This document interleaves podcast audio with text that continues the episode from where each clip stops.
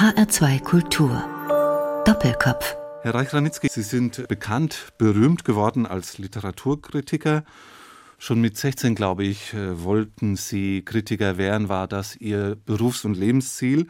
Aber dann kam erst einmal alles ganz anders. Nach dem Abitur wurden Sie 1938 in Berlin verhaftet und nach Warschau deportiert. Im Ghetto, das die Nazis 1940 einrichteten, wurden Sie aber Musikkritiker. Wie kam das denn? Ja, das hat natürlich nur ein Zufall ergeben. Es gab im Ghetto eine Zeitung, die zweimal wöchentlich erschien und eigentlich gar nicht gut war. Man hat sie dennoch gelesen, weil es keine andere gab, und ein älterer Freund von mir, ein guter Musiker, schrieb dort die Konzertkritiken.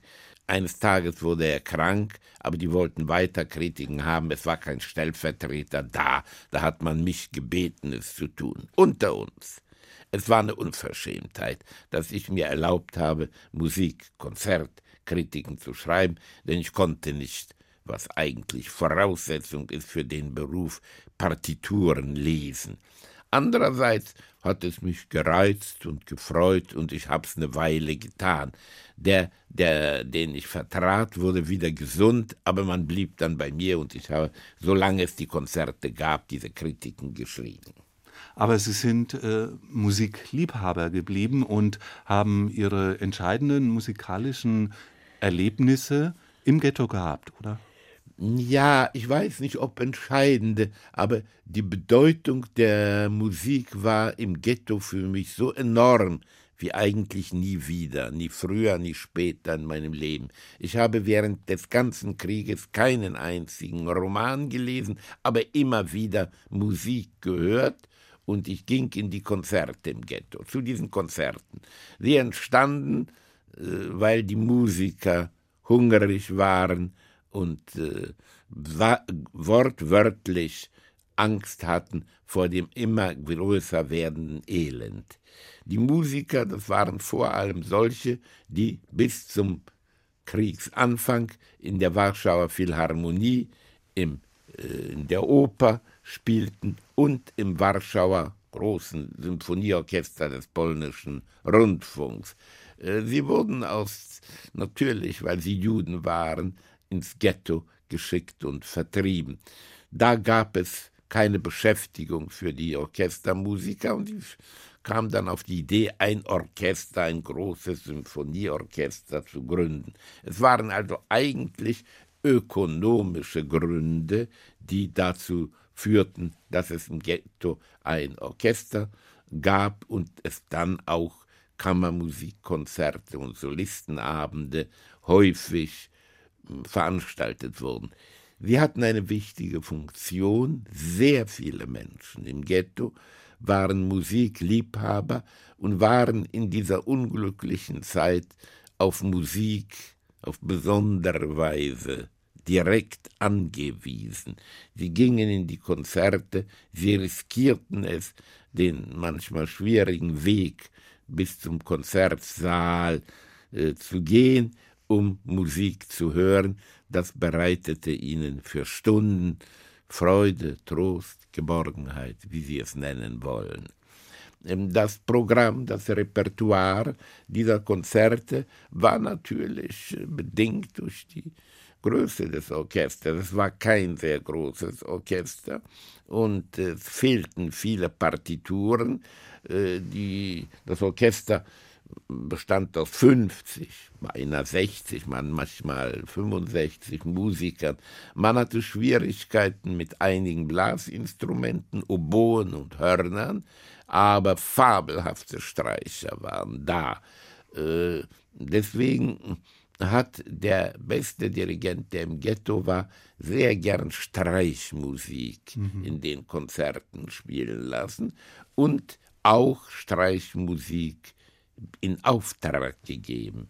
So hat er bei einem im Ghetto lebenden Komponisten eine äh, Bearbeitung für Streichorchester der Klavierwalzer von Johannes Brahms äh, gegeben, in Auftrag gegeben. Herr Reich-Ranitzky, ja. Sie äh, haben jetzt schon darauf angespielt, dass das Orchester nicht immer in voller Besetzung spielen konnte.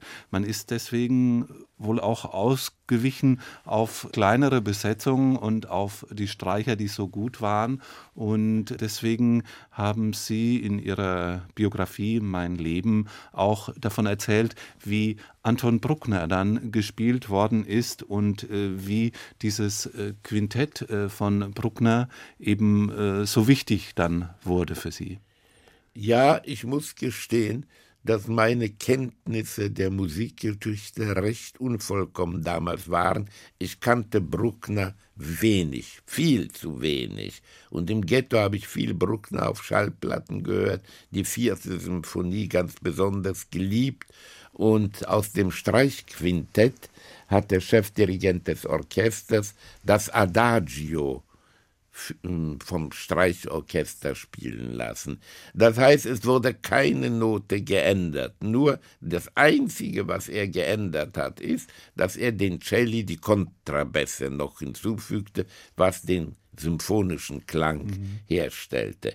Und ich muss gestehen, seit jener Zeit gehört das Adagio aus dem Quintett von Bruckner zu meiner Lieblingsmusik.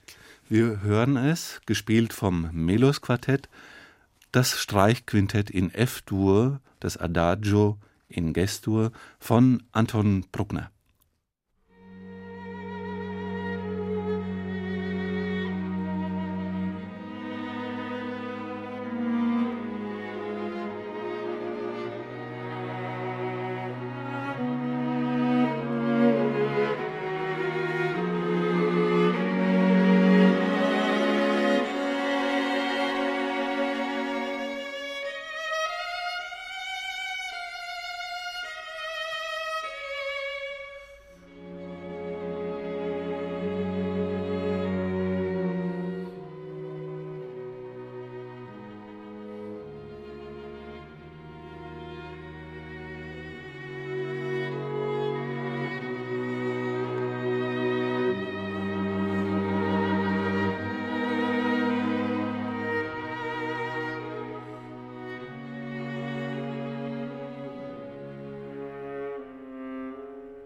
Das war der Anfang des Adagios aus dem Streichquintett in F-Dur von Anton Bruckner, hier gespielt vom Melos Quartett.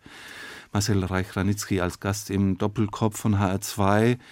Sie haben diese Musik äh, in den Anfang der 40er Jahre im Ghetto in Warschau gehört. Welchen Eindruck machte diese hochexpressive Thematik, diese Anklänge an Wagner, an den Übervater von Anton Bruckner auf Sie damals? Ja, dieser Quintettsatz hat mich damals enorm beeindruckt und bis heute finde ich dieses Streichquintett einer der Höhepunkte der Musik von Bruckner, ja vielleicht überhaupt der Kammermusik in der zweiten Hälfte des 19. Jahrhunderts. Wie wurde das damals äh, gespielt? Also Sie haben schon auf die materiellen Bedingungen, auf den Hunger im Ghetto äh, hingewiesen äh, und Sie hatten auch davor schon äh, darauf hingewiesen, dass eben auch Brahms Walzer völlig neu orchestriert wurden. Der äh, Chefdirigent, der übrigens aus äh, Wien nach Warschau kurz vor Ausbruch des Krieges gekommen war, Simon Pullmann, bestellte bei einem im Ghetto lebenden Komponisten, Theodor Reis, wenn ich mich recht entsinne, die Instrumentierung einiger Walzer von Brahms. Er hat fünf Klavierwalzer instrumentiert, sie wurden mit großem Erfolg im Ghetto mehrfach gespielt und als sie zum ersten Mal aufgeführt wurden, hat der Dirigent dem, für den starken Beifall dankend den Komponisten, der irgendwo bescheiden hinten am Rande des Saales saß, nach vorne gebeten. Er machte Schwierigkeiten, zögerte, schließlich kam er, und vielleicht hat man begriffen, warum er zögerte, für den Beifall zu danken. Er genierte sich zu zeigen, dass er keinen anständigen Anzug hatte und dass er im Saal in einem schäbigen Mantel gesessen hat. Mhm. Dieser Dirigent Simon Pullmann sagte damals auch, es sei Ehrenpflicht der Juden, unter diesen schrecklichen Bedingungen gute Musik zu suchen. Das schreiben Sie in Ihrer Autobiografie Mein Leben. Diese Diskrepanz muss ja doch äh, erschreckend gewesen ja, sein. Ja, die Diskrepanz war erschreckend, aber wurde hervorragendes gespielt, äh, zur Verärgerung mancher Leute bisschen zu häufig die Beethoven-Symphonien, aber es wurde neben Beethoven sehr viel Mozart und Schubert gespielt, natürlich Tschaikowski und äh, die Konzerte hatten, wie gesagt, enormen Erfolg. Deswegen hatten Sie ja dann auch für Ihr literarisches Quartett das Allegro Molto von Beethovens Quartett Opus Nummer 59 äh, Nummer 3 in C-Dur als Motto, als Leitmotiv gewählt. Das hatte aber auch noch einen anderen konkreten Grund, äh, ein bestimmtes Erlebnis, das Sie damals hatten. Ja, äh, ich liebe seitdem diesen Quartettsatz ganz besonders. Er wird von Quartetts gefürchtet. Wenn man ihn nämlich richtig Allegro molto spielt, ist es sehr schwer. Manchmal spielt der Bratschist, der es einführt, der äh, beginnt etwas langsamer als vorgeschrieben. Ich entsinne mich, als ich bei einem guten Geiger im Ghetto kurz vor unserer Flucht war, weil ich wusste, dass er Kontakte zum sogenannten arischen Viertel hatte und uns vielleicht eine Adresse geben könnte, wo wir Unterschlupf finden könnten, hat er uns äh, gewusst, wir haben natürlich gewusst, dass wir uns zum letzten Mal sehen. Seine Familie war schon deportiert. Er gab uns die Adresse, wir gingen hinaus. Im letzten Augenblick sagte er, wartet noch einen Augenblick, nahm die Geige, seine Geige in die Hand und spielte uns anders als Beethoven vorgeschrieben hatte, diesen letzten Quartettsatz aus dem Rasumowski-Quartett Nummer 3, ganz traurig und langsam. So ist mir gerade dieser Quartettsatz unvergesslich. Ich habe Beethoven zum postumen Erfolg in der Bundesrepublik verholfen, indem ich dieses Motiv gewählt habe für äh, das literarische Quartett am Anfang und am Ende, haben unzählige Menschen sich in Schallplattenläden begeben und dieses Quartett gekauft, oft nicht einmal sagen können, welches, nur sie möchten die Musik vom literarischen Quartett. Die Schallplattenverkäufer wussten schon Bescheid. Wir spielen nicht den sehr bekannten Beethoven, sondern einen der fünf Klavierwalzer von Brahms, interpretiert von Martha Agerich und Alexandre Rabinowitsch, die ersten beiden Walzer.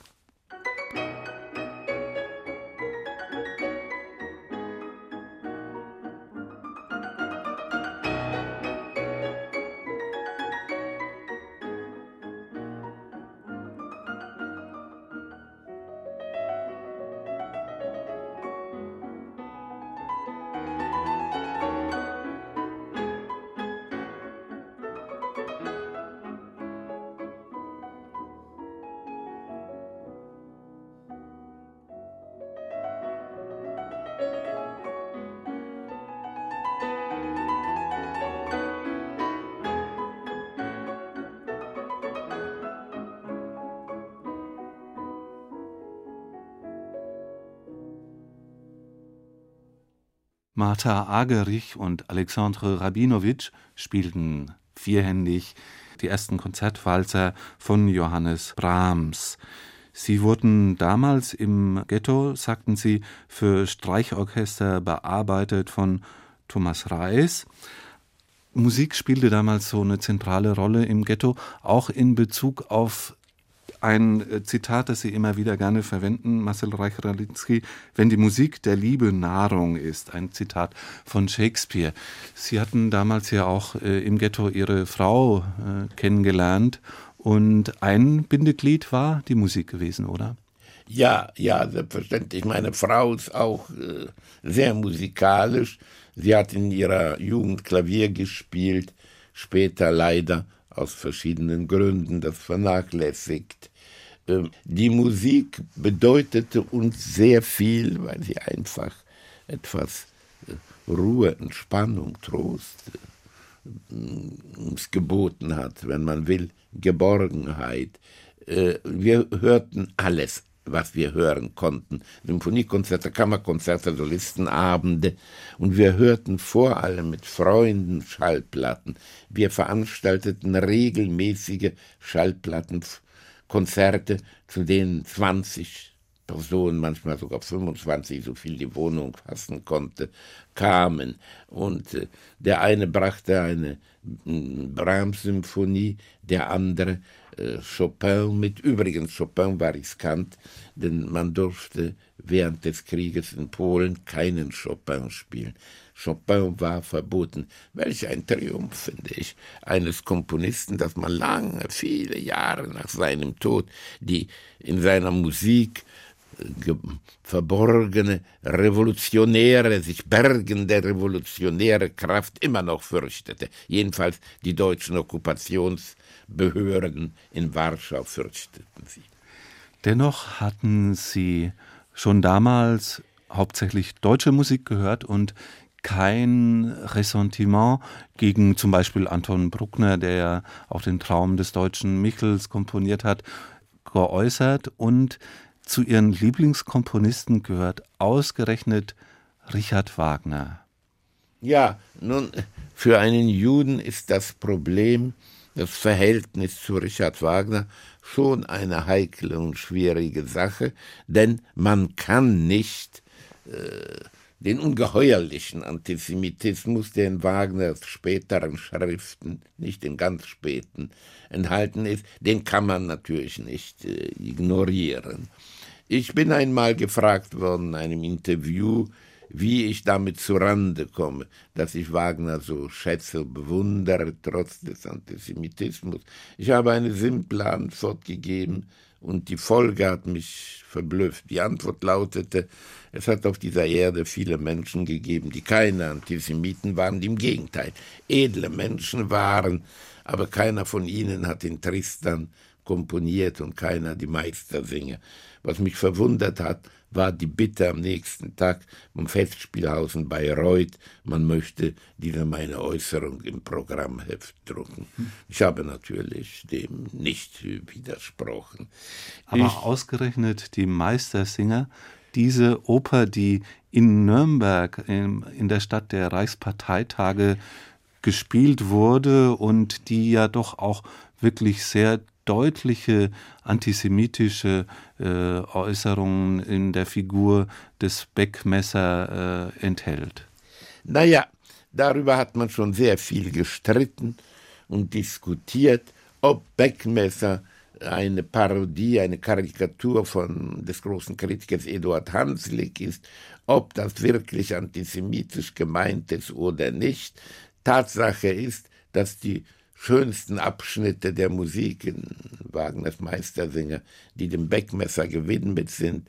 Also die große Pantomime vom Beckmesser im Hans Sachsens Schusterstube ist schon geniale und sehr moderne Musik. Und man hat ja auch darauf aufmerksam gemacht, dass er, der Beckmesser, äh, zwar das unfähig ist, das Lied, das Preislied das Stolzing komponiert hat, zu singen, dass er es auf seine Weise singt, entstellt, karikiert. Ach, was man will. Tatsache ist, was daraus wird, ist mit das modernste Stück Musik, das es in Wagners Werk gibt. Aber wir wollen uns hier nicht lange bei Beckmesser aufhalten. Was mich an den Meistersinger so tief beeindruckt hat, ist der ungeheuerliche Reichtum der Musik. Ich kenne eigentlich kein Werk von Wagner, in dem so unterschiedliche musikalische Ausdrucksformen ausgeprobt und geboten werden.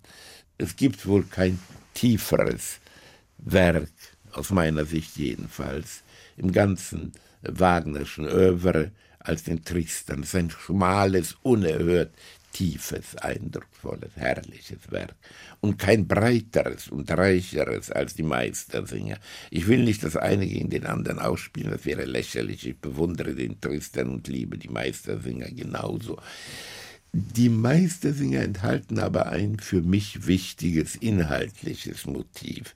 Man redet oft, er habe die Kritik der Wagner in den Meistersingern eben in der verspottet, verhöhnt, in der Figur des Beckmessers. Er hat aber auch der Kritik ein großes Denkmal gestellt. Denn Hans Sachs, äh, der Mann, der den Stolzing, den Helden aus der Provinz holt nach Nürnberg, der bereitet ihn vor für das große Wettsingen auf der Festwiese. Das ist eine ungewöhnliche Szene in der ganzen Musik und Weltliteratur. Ein Mentor, letztlich eigentlich ein Kritiker, redet mit einem jungen Künstler und bereitet ihn vor. Das findet vor allem statt im, im dritten Akt, in der ersten Szene in der Schusterstube, in dem langen, großen Duett, in dem Dialog zwischen Hans Sachs und Walter von Stolzing. Walter will ja unbedingt seine Eva bekommen und deswegen in einer einzigen Nacht so elanvoll und so genial will er sein. In einer einzigen Nacht will er der Meistersinger werden und wie er es anstellen soll, das fragt er eben Hans Sachs. Und wir hören Richard Wagner, die Meistersinger von Nürnberg, den dritten Akt, die zweite Szene. Es singt Dietrich Fischer-Dieskau, Hans Sachs und Placido Domingo singt den Walter von Stolzing. Eugen Jochum dirigiert Chor und Orchester der Deutschen Oper Berlin.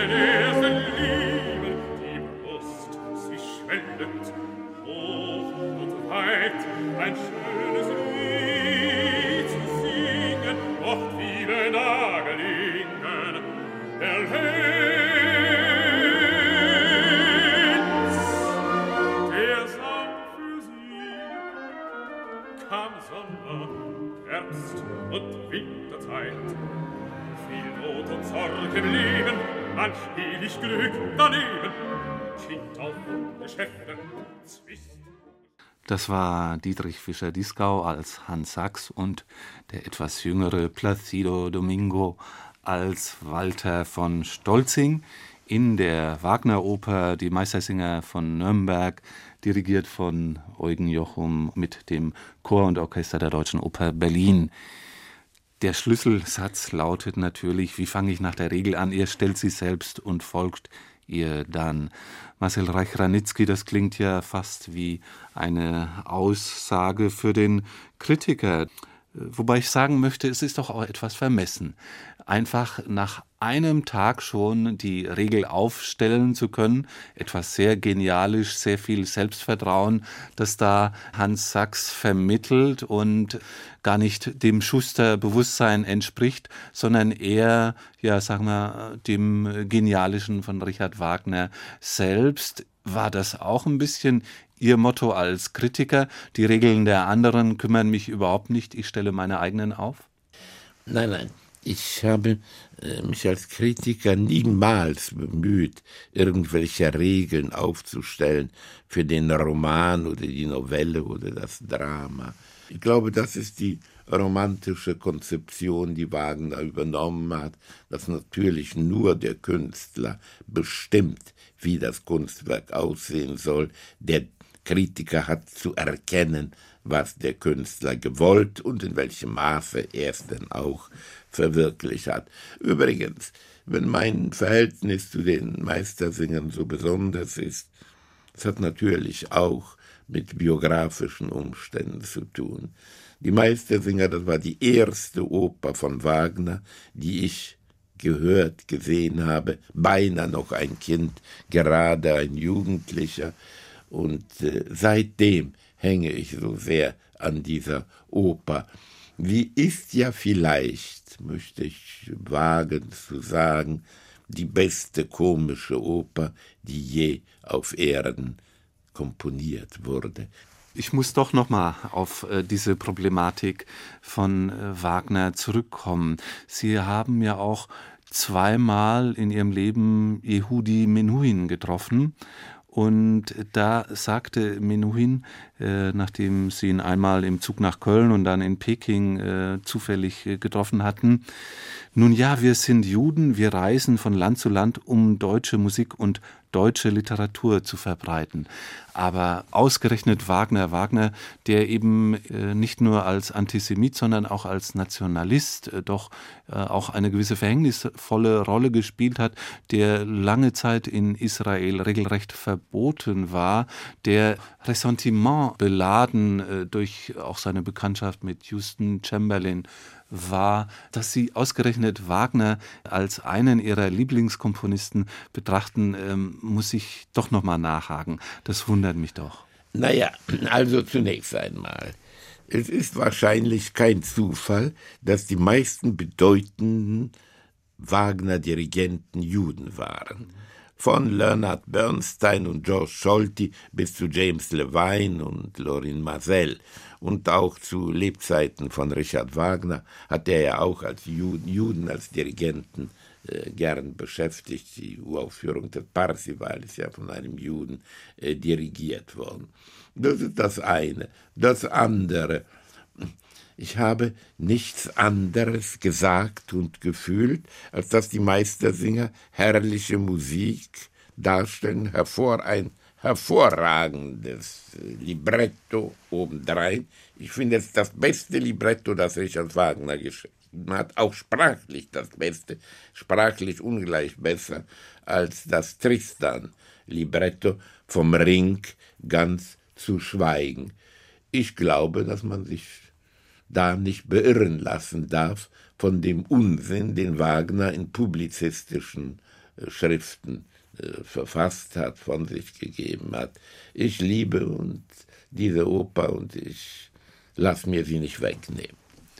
Ebenfalls verwunderlich ist, äh, dass Sie auch Wilhelm Furtwängler mögen als äh, Dirigenten, der ja doch auch das Monumentale, das sehr Dynamische, das sehr Gewaltige, das mich auch persönlich beeindruckt. Ich höre auch gerne seine alten Aufnahmen. Was mögen Sie an diesem Dirigenten so besonders? Ich glaube, dass meine äh, Hochachtung vor Furtwängler durchaus nicht originell ist, nicht besonders. Äh, es sind beinahe alle Dirigenten, die ich überhaupt kenne und die sich geäußert haben, bewundern Furtwängler als einen der größten Musiker des 20. Jahrhunderts. Ich habe Furtwängler Konzerte in meiner Zeit in Berlin mehrfach gehört. Ich habe ja bis Herbst 38 in Berlin gelebt und habe gehört, wie er, was er in der Philharmonie äh, dirigiert hat. Ich habe ihn auch nach dem Krieg in Berlin und in London, wo ich in den Jahren 48, 49 lebte, oft gehört. Ich weiß nicht, ob man es riskieren kann, man sagen kann, ist der größte Dirigent, den ich in meinem Leben gehört habe. Ja, wahrscheinlich ist das richtig. Sein Temperament, seine Tempi, seine Art der Darbietung, etwa Beethovens, aber auch Wagners, ja auch Tschaikowskis, ich habe auch die Pathetik von Tschaikowski unter seiner Leitung gehört, hat mir am meisten entsprochen. Aber wissen Sie, wenn man nicht Musiker ist, und ich bin nicht Musiker, dann ist vielleicht ein solches enthusiastisches Urteil zugleich auch etwas überheblich. In London haben Sie 1947, 48 Wilhelm Furtwänglers Dirigat der neunten Sinfonie von Beethoven gehört. Das spielt ja auch eine entscheidende Rolle in Thomas Manns Roman Dr. Faustus und nur sagt da dann eben äh, Dr. Faustus ich widerrufe. Ist Ihnen diese ja, Harmonie, diese Beglückung der Welt, dieser Optimismus inzwischen abgegangen oder äh, glauben Sie überhaupt, dass äh, der Ach, Humanismus der deutschen Musik äh, noch Gültigkeit hat? Ach, wissen Sie, was Großes geleistet wurde von Goethe oder Schiller oder von Beethoven oder Brahms, das kann man gar nicht widerrufen und das nichts was die Klassiker in der Musik, in der Literatur geleistet haben, ist widerlegt worden vom Dritten Reich. Ich äh, kann das gar nicht begreifen. Auch das Verhältnis zur deutschen Sprache, dass äh, Emigranten oft sich weigerten, Deutsch zu sprechen, was ihnen schwer fiel, weil sie Englisch zwar sprechen konnten, aber in vielen Fällen nicht so hervorragend.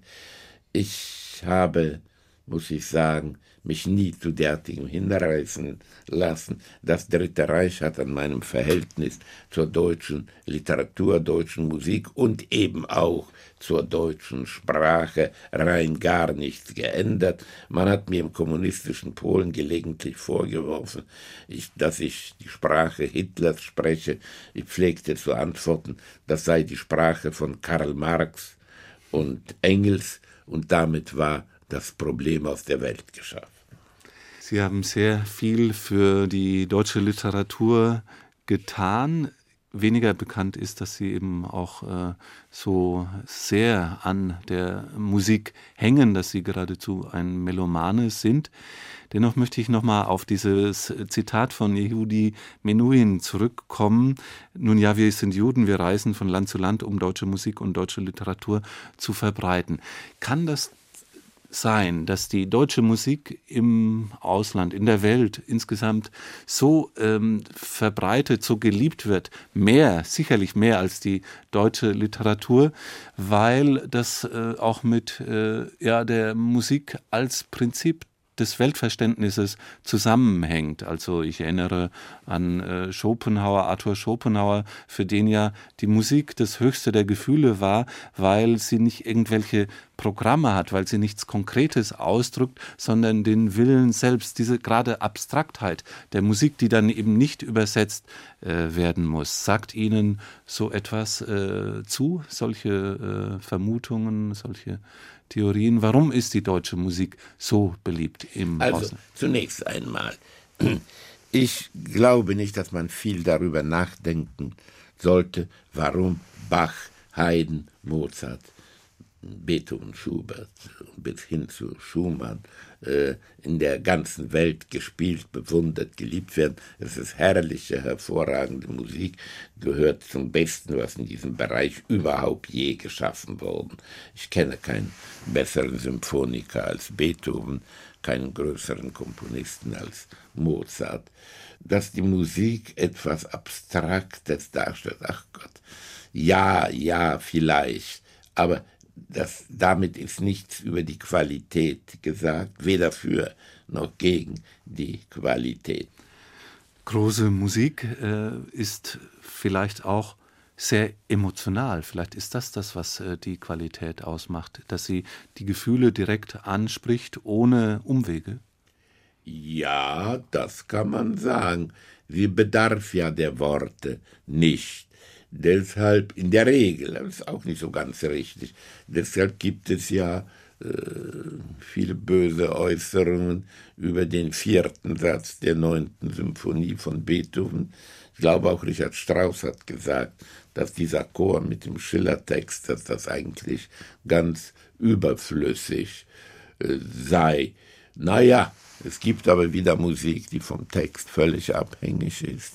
Ich meine, das deutsche Lied Schubert, Schumann, vor allem, aber später auch Mendelssohn, Brahms, ist ja vom Texten abhängig und es ist eine geniale Einheit von Dichtung und Musik, etwa in den Heine-Liedern von Robert Schumann. Robert Schumann gehört eigenartigerweise, möchte ich fast sagen, auch zu ihren Lieblingskomponisten. Äh, Nietzsche hat ihn mal als Weichling, als Sonderling, als eine Frau, die äh, Noli me tangere sagt, ähm, bezeichnet und äh, umgekehrt ein äh, Kollege von ihnen, Roland Barthes in Frankreich, mochte ihn über alles. Es ist ja ein sehr romantischer, äh, gefühlsbetonter Komponist und das Wichtige ist auch, er ließ sich eben von der Literatur von E.T. Hoffmann, von Jean Paul, Heine, Goethe inspirieren. Was äh, berührt Sie an Schumann? Was äh, reizt Sie daran? Was Sie eben gesagt haben, trifft alles zu. Und gerade das macht ihn für mich so anregend und interessant. Ich liebe von ihm vor allem die Lieder und die Klaviermusik wobei man die Symphonien ja auch nicht verachten soll. Sie sind ja herrlich, die vier Symphonien. Es gibt eine Melodie, eine Sache von Schumann, die mir sehr nahe steht. Und deshalb habe ich sie mir heute gewünscht. Es ist der letzte Teil aus dem Karneval von Schumann, der Marsch gegen die, äh, des Davidsbündels gegen die Philister. Dieser Marsch, das ist wenig bekannt, wurde von Alfred Kerr, dem bedeutenden Theaterkritiker, in einer Arbeit vom Jahre 1904 gewissermaßen zur Hymne der Kritik gewählt. Er spricht darüber am Anfang dieser Arbeit, und das, was hier dieser Marsch bietet, das sei ein Gleichnis für Künstler, die wissen, dass sie am Leben sind. Er hat dann nachher nur knapp begründet, warum, und er meinte da, mein Buch, ein Band seiner Kritiken, will den Schutzherrn dieses Davidsbundes zum Schutzherrn der Kritik machen. Na ja, also eine Art Hymne der Kritik soll es sein, wie auch immer. Ich kann mir gut denken, warum Kerr gerade diesen Marsch gewählt hat, weil es ein so dynamischer, kräftiger, vorwärtsdrängender, aber auch in hohem Maße optimistischer Marsch ist. Ich liebe ihn sehr. Das war Marcel Reich-Ranitzky im Doppelkopf von HR2 mit Ruthard Stäblein als Gastgeber. Ich wünsche Ihnen noch reichlichen Musikgenuss. Mit dem Genuss fangen wir schon mal an und hören zum Abschluss den bereits angekündigten Marsch der Davidsbündler gegen die Philister. Ihn interpretiert Arturo Benedetti Michelangeli. Das Stück stammt aus dem Karneval von Robert Schumann aus dem Jahr 1835.